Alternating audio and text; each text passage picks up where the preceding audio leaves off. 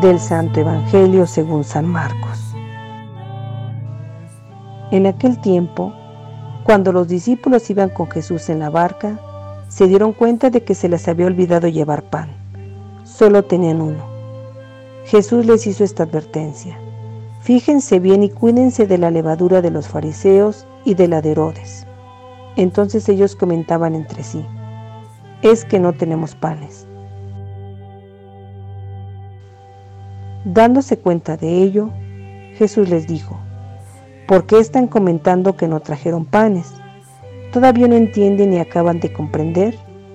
Tan embotada está su mente. ¿Para qué tienen ustedes ojos si no ven y oídos si no oyen? ¿No recuerdan cuántos canastos de sobra recogieron cuando repartí cinco panes entre cinco mil hombres? Ellos le contestaron, doce. Y añadió, ¿y cuántos canastos de sobra recogieron cuando repartí siete panes entre cuatro mil? Le respondieron, entonces él dijo, ¿y todavía no acaban de comprender? Palabra del Señor.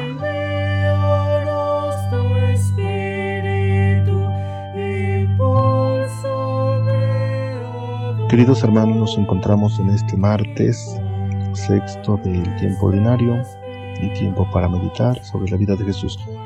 Prácticamente es el último martes de este tiempo. Mañana iniciaremos el miércoles de ceniza con la gracia de Dios. Tendremos otro tiempo consagrado al Señor. Pues bien, hemos escuchado este hermoso texto del Evangelio según San Marcos en su capítulo 8.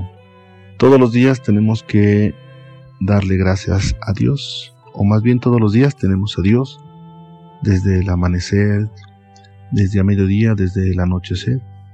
En todo momento Dios siempre está presente en cada familia, en cada bautizado, en cada no bautizado también Dios está presente en todos.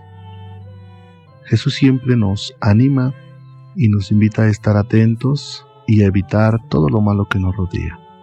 Dios siempre está presente, Jesús está presente en su iglesia, también está presente en el trabajo, en el estudio, en los problemas, en la enfermedad, Dios está presente en las obras de misericordia. Dios siempre está con nosotros.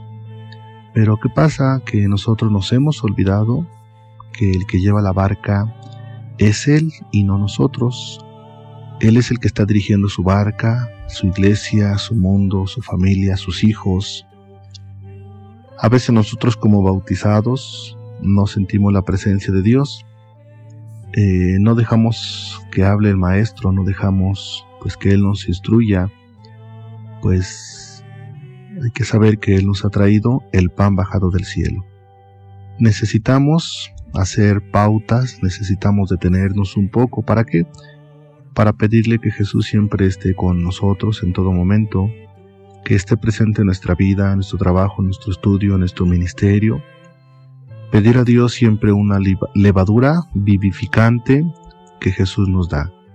Pidámosle a Dios y a la Virgen María que nos bendigan, que nos cuiden y también pues agradecerle este tiempo ordinario que nosotros pues prácticamente como católicos estamos terminando. Iniciaremos el tiempo de ceniza mañana miércoles. Pidamos a la Virgen María que nos acompañe. Decimos todos que así sea.